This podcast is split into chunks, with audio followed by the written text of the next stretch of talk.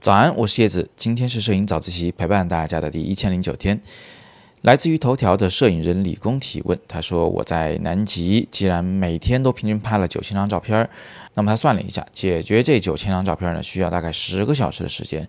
他问拍那么多意义何在？”那我想呢，李工你可能会少考虑了一些问题。首先，我们在南极拍照的时候，每天的行进路线是比较长的，包括船的行进路线，也包括我们徒步走的行进路线。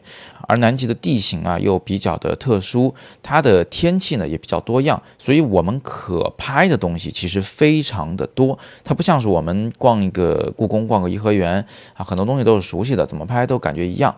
在那种地方啊，你总是忍不住要。往这里拍拍，那里拍拍，太多东西都没见过了，这是第一个原因。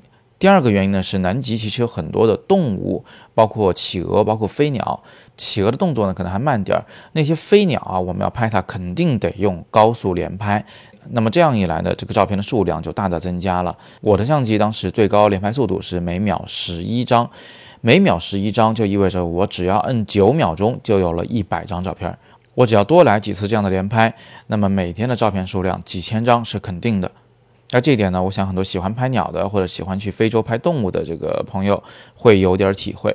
这个拍动物啊，还不像拍人。拍人呢，你是可以预测的，你大概会知道他下一秒钟这个表情动作到一个什么样的状态，可以预判，可以提前一点按下快门来抓拍到它的这个最佳时机。但是这个动物呢，咱们也不了解，特别是鸟，它这个飞行的姿态呀，啊，它飞行过程中它那个背景的变化呀，都是我们难以预测的。何况呢，我们有时候还会怕自己有对焦失误的情况，相机万一追焦没有追上，模糊了怎么办？所以通常都会大量连拍，然后从中再挑选出自己最满意的那一张。之前我去南极带的三台奥林巴斯的相机呢，最高速度是十一张。那么我想呢，这个数字可能以后还会要更高一些，因为过去我带去南极的那台相机呢，最高速度就是每秒十一张。但是现在我手头的这台相机啊，奥林巴斯 E-M-E-X，它的最高连拍速度是每秒十八张。那我的习惯呢是，要么就不用连拍，要用的话一定是最高速度连拍。好，那么现在九千张照片拍完了，我在导入、在处理它的时候，又要花费多少时间呢？其实用不了太多时间，当然这跟我的电脑的。这个速度比较高是有一定的关系，但是呢，它也跟我的处理方法有关系。我怎么样做可以达到一个最高的效率呢？很简单，我先把卡插在电脑上，然后呢，一股脑的全部导入 Lightroom。这个导入过程我可以去干别的，吃饭呢，或者是睡觉啊，怎么都行。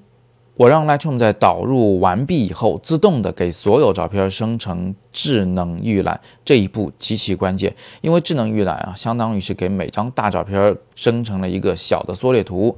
有了智能预览以后，我们就可以在一个小图的状态下，非常非常快速的、毫无延迟感的去翻阅我们的作品。你只要一摁键盘上的右键按钮啊，就到了下一张照片上。也就是说，我只管在键盘上摁右键按钮观看下一张照片。如果自己有点喜欢的，就摁字母 P，插上一个小旗子，代表这张照片我觉得还行。那么这样一来，我就可以非常快的速度浏览，并且初步的筛选我的照片。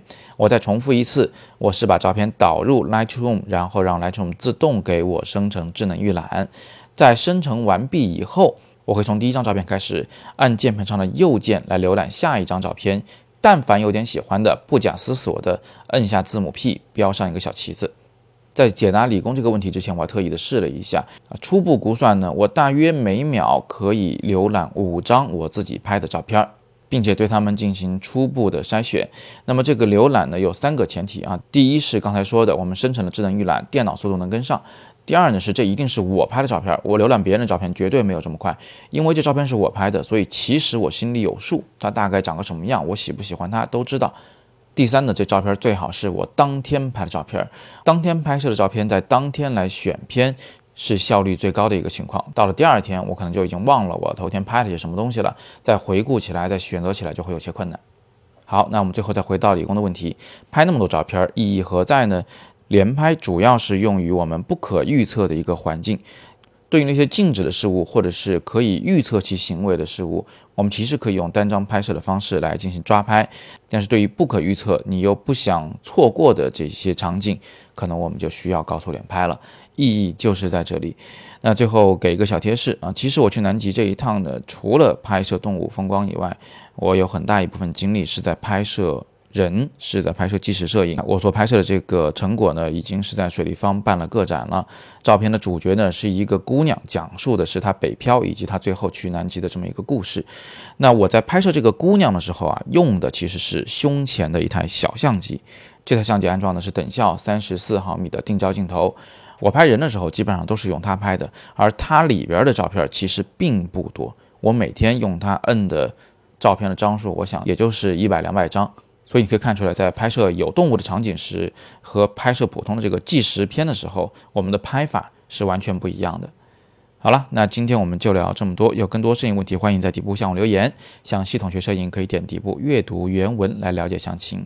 如果你是在头条或者在其他平台上听到我们的语音，欢迎你订阅我们的微信公众号“摄影早自习”，这样你就可以看到我们的课程优惠了。你也可以在公众号每个帖子的底部看到加群的方法，欢迎你进入我们的微信群，和我们一起聊摄影。今天是摄影早自习陪伴大家的第一千零九天我是叶子。每天早晨六点半微信公众号摄影早自习不见不散。